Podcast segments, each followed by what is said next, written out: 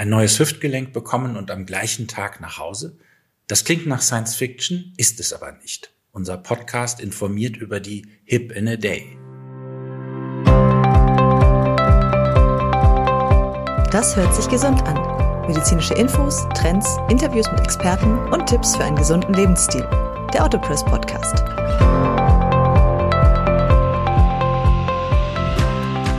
Herzlich willkommen zum Autopress Podcast. Mein Name ist Arno von Ratzek und heute spreche ich mit Dr. Manfred Krieger, Chefarzt am Gesundheits- und Pflegezentrum Rüsselsheim. Herr Dr. Krieger, äh, im Moment gibt es ein Buzzword Hip in a Day, die Hüfte an einem Tag. Morgens rein, abends raus. Kann das funktionieren? Ja, das kann sehr gut funktionieren. Das ist auch nicht mehr ganz brandneu. Wir haben bereits vor sechs Jahren unsere ersten Fälle tagesklinischer Hüft- und Kniegelenkersatzoperationen durchgeführt in Rüsselsheim. Das heißt, Patienten kamen am frühen Morgen und wurden so durch den Tag gebracht, dass sie am Abend von einer interdisziplinären Gruppe, damit meine ich den Narkosearzt, ich meine die Physiotherapeutin oder den Physiotherapeuten, die Krankenschwester oder den Krankenpfleger und den Chirurgen, die haben gemeinsam den Patienten, wenn er die Entlassungskriterien erfüllt hat, auch entlassen. Eine Hüftgelenks-OP, das ist ja heute ein Standardeingriff. Eigentlich, wenn man so sich die Literatur anguckt, würde man sagen, das war auch schon vor 20 Jahren ein Standardeingriff. Aber was sind jetzt die großen Neuerungen, die dazu geführt haben, dass man wirklich anders, schneller oder schonender operiert? Ja, das ist eine spannende Entwicklung gewesen, deren große Überschrift heißt, Rapid Recovery, das ist ein Begriff, ein geschützter Begriff, schnelle Genesung. Das ist ein äh, Modell, das wir mit Unterstützung der Industrie in unsere Klinik einführen konnten und mit dem wir es geschafft haben, die einzelnen Prozesse in der Klinik sehr gut zu synchronisieren, eine große Interdisziplinarität geschaffen haben. Das heißt, dass wir als Behandlungsteam auftreten, alle Berufsgruppen die äh, rund um den Patienten aktiv sind, regelmäßig kommunizieren und damit gewisse Prozesse auch beschleunigen können. Und wir haben äh, schon vor zehn Jahren mit solchen Dingen geliebäugelt und wir sind schon seit 20 Jahren im Klinikum Rüsselsheim mit sehr niedrigen Liegedauern äh, unterwegs, aber bis zur tagesklinischen Hüfte haben wir sehr viel uns informiert in den umgebenden Ländern, vor allem Niederlande, Dänemark, Norwegen. Das sind Länder, die schon sehr lange mit kurzen Verweildauern ihre Patienten behandeln und durchaus nicht schlechtere Ergebnisse haben als in dem doch sehr traditionell ähm, schaffenden äh, Land Bundesrepublik Deutschland, in der die Liegezeit auch heute noch zwischen neun und zehn Tagen für eine Hüftendoprothesenimplantation liegt. Kurze Liegedauer, das ist natürlich für manche ein Reizwort. Das bedeutet aber nicht, dass nach einem oder zwei Tagen die Leute wieder rausgeworfen werden, oder? Nein, es gibt Patienten, die können tatsächlich schon am Tag der Operation wieder gehen, aber das Gros der Patienten bleibt zwischen drei und vier Tagen bei uns stationär. Das hat auch strukturelle Gründe und abrechnungstechnische Gründe. Ähm, wenn man die sehr, sehr viel subtilere Narkoseform betrachtet, mit der die Patienten eben schon zwei Stunden nach der Operation in der Lage sind, sich wieder hinzusetzen, auch zu stehen und zu gehen. Wenn man die feineren OP-Techniken betrachtet und auch die Steuerung der Schmerztherapie postoperativ, dass man da sehr wenig müde machende Medikamente wie Morphine einsetzt und mehr verschiedene Schmerzmittel miteinander kombiniert, sodass der Patient schmerzfrei ist, bei vollem Bewusstsein und bei voller muskulärer Kraft, dann kann man, ich würde mal vorsichtig schätzen, zwischen 80 und 90 Prozent der Patienten innerhalb von 48 Stunden wieder entlassen. Das ist überhaupt nicht unrealistisch, sondern gelebte Praxis, die nur dadurch konterkariert wird in Deutschland, dass es in den Krankenhäusern noch eine sogenannte minimale Verweildauer gibt. Das heißt, der Patient mit einer Hüfte muss in der standardgesetzlichen Krankenversicherung mindestens drei Nächte übernachten, um sozusagen die volle Leistung gegenüber der Krankenkasse erbracht zu haben. Auch was die Operationstechnik selbst angeht, hat sich ja einiges getan in den letzten Jahren. Sie operieren nach der sogenannten EMIS oder ASI-Technik. Was bedeutet das? Die AMIS-Technik, das ist die Abkürzung für anterior minimalinvasiv. Das bedeutet, dass wir von einem vorderen Muskelintervall in das Hüftgelenk eingehen können, ohne Durchtrennung von muskulärer Struktur. Wir können in der Tiefe, ohne Verletzung der umgebenden Weichteile, den kranken Hüftkopf entfernen. Wir können mit hoher Sicherheit die Implantate korrekt einsetzen und dann auch wieder das Hüftgelenk einrenken. Und entscheidend ist trotzdem, unabhängig vom chirurgischen Zugang, dass das Gelenk korrekt platziert wird, dass den Hebelwirkungen der Muskulatur und den Abständen von Hüftdrehpunkt und Knochen Rechnung getragen wird und dass das alles mit möglichst wenig Weichteilschaden durchgeführt wird. Ich ähm, kann sagen, dass wir sehr, sehr, sehr zufrieden sind mit dem vorderen Zugang und dass wir die wir alle ausgebildet sind über den sogenannten seitlichen Zugang, das heißt den Zugang durch den Muskel hindurch, wesentlich zufriedener sind mit der Rehabilitationsgeschwindigkeit der Patienten. Es ist mir aber durchaus bekannt, dass auch über einen minimalinvasiv und korrekt durchgeführten hinteren Zugang eine solche ambulante Tagesklinik-Hüftoperation möglich ist. Das klingt jetzt natürlich schon ein bisschen kompliziert, aber länger dauert so eine MS-Operation gegenüber früher nicht, oder? Nein, eine solche Operation dauert nicht länger. Selbstverständlich haben Leute, die das neu lernen, eine gewisse zeitliche Lernkurve und man kann das Ganze nicht sofort in einer Stunde operieren. Aber wir haben hier bei uns in Rüsselsheim eine durchschnittliche Operationszeit von Schnitt nach Naht von 45 Minuten über den vorderen Zugang. Und in einzelnen Fällen geht das auch noch etwas schneller.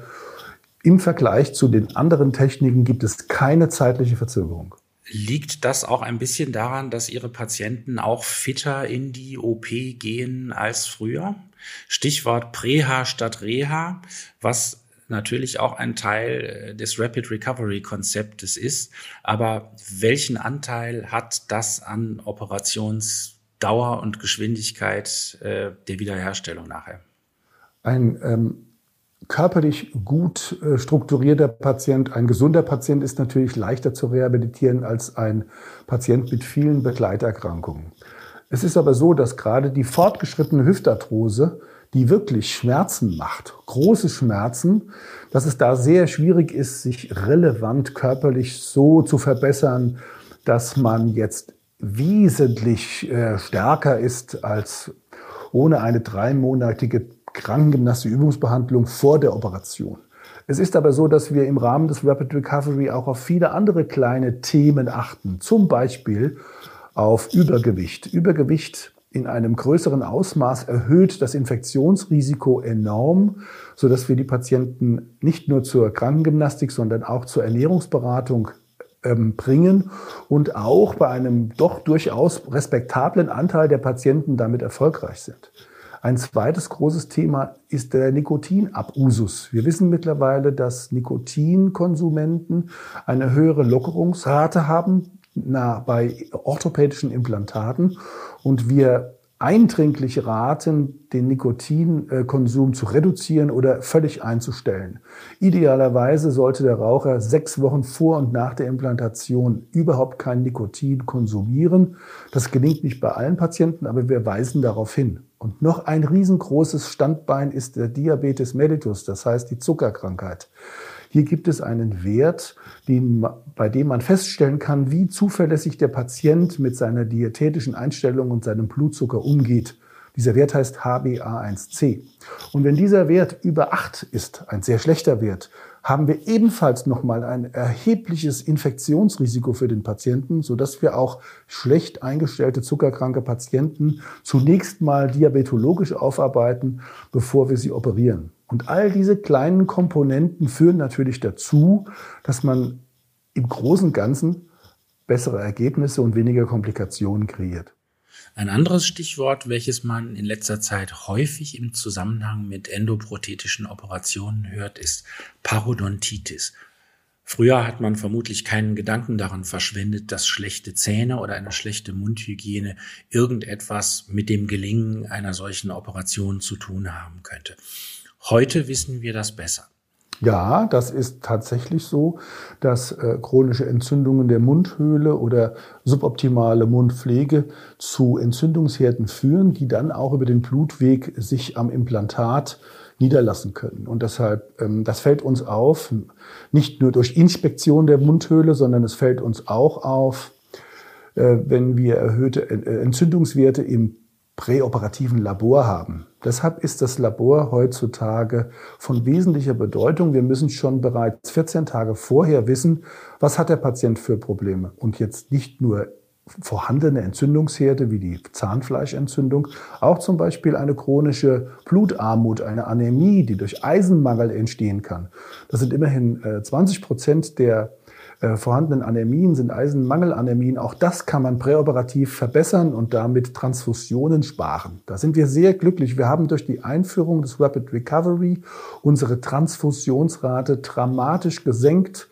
Unsere ohnehin schon niedrige Transfusionsrate aus dem Jahre 2012 mit 11 Prozent haben wir auf 0,8 Prozent im Jahre 2020 senken können. Darüber sind wir auch sehr glücklich.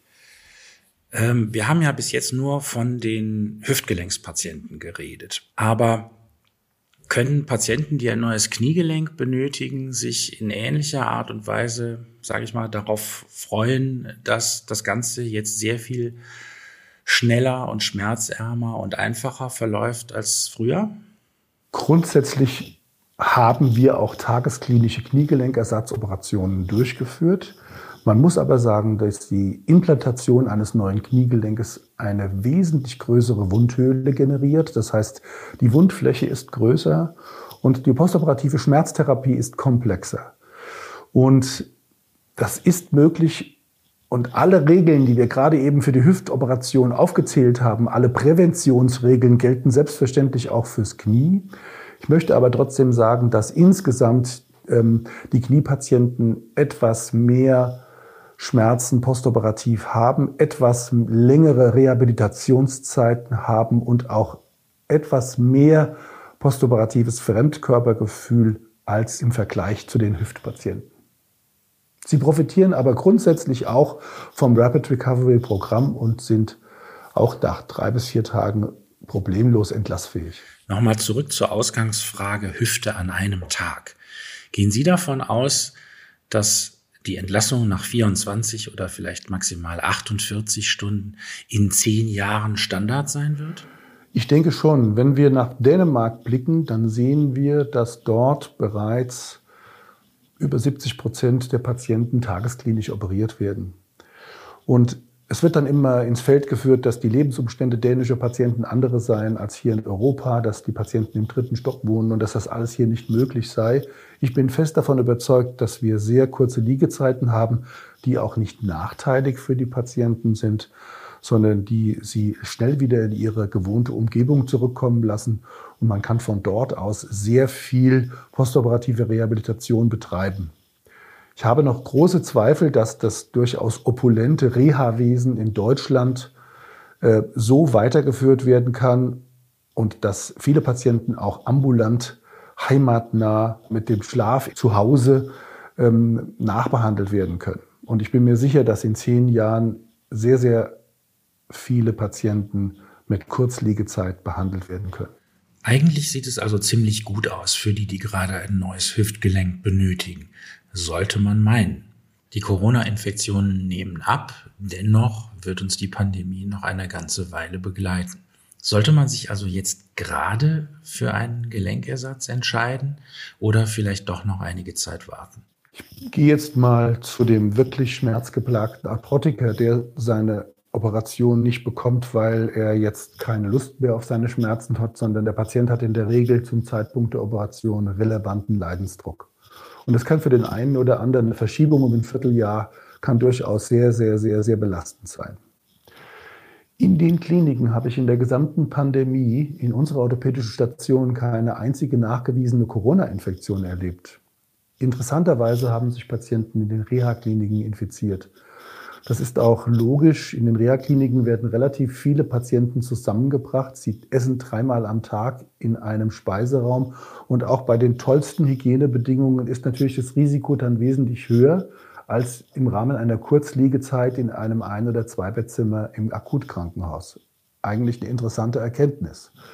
Und ähm, zum jetzigen Zeitpunkt mit der schonenden Operationstechnik haben wir so gut wie keinen Intensivbedarf. Das heißt, unsere Patienten werden alle auf Normalstation nachbehandelt und gehen nach drei bis vier Tagen im Durchschnitt nach Hause. Und in der Pandemie gehen sehr, sehr viele Patienten direkt nach Hause und werden zu Hause in der Physiotherapiepraxis in ihrer Nähe weiter behandelt. Und da kommen die Patienten sehr gut raus. Wir sehen da keine inhaltlichen qualitativen Unterschiede zu mehrwöchigen Rehabilitationsbehandlungen. Und insofern würde ich sagen, ein Patient, der Schmerzen hat, starke Schmerzen im Hüft- und Kniegelenk, kann sich auch heute noch und gerade jetzt in der akuten Phase trotzdem mit gutem Gewissen in der Klinik operieren lassen und er geht dann nach Hause und dann hat er ein sehr geringes Risiko. Schwierig wird es, wenn wir nicht mehr in der Lage sind, mit dem vorhandenen Intensivpersonal und Covid-Personal mehr Nachfrage abzudecken, als wir Personal vorhalten können. Dann muss zum Zwecke der Personalrekrutierung gegebenenfalls zunächst mal die Elektivchirurgie zurückgefahren werden, was aber für die Einzelpatienten sicher sehr, sehr äh, schade ist. Und ich erinnere mich an den ersten großen Lockdown. Da haben wir innerhalb von vier Wochen 70 Patienten abgesagt. Die waren alle sehr, sehr traurig und die sind dann alle acht bis zehn Wochen später wieder operiert worden und waren froh, dass sie ihren OP-Termin hatten wieder. Ja, Herr Dr. Krieger, herzlichen Dank für diese interessanten Einsichten äh, zum Thema Hüftgelenksoperation Hip in a Day. Vielen Dank, dass Sie sich heute Morgen die Zeit für dieses Gespräch genommen haben. Und äh, ja, herzliche Grüße nach Rüsselsheim. Ich bedanke mich ganz bei Ihnen und wünsche Ihnen einen schönen Tag. Vielen Dank, Herr Bandracek. Das war's für heute. Wenn euch der Podcast gefallen hat, abonniert ihn und gebt uns fünf Sterne.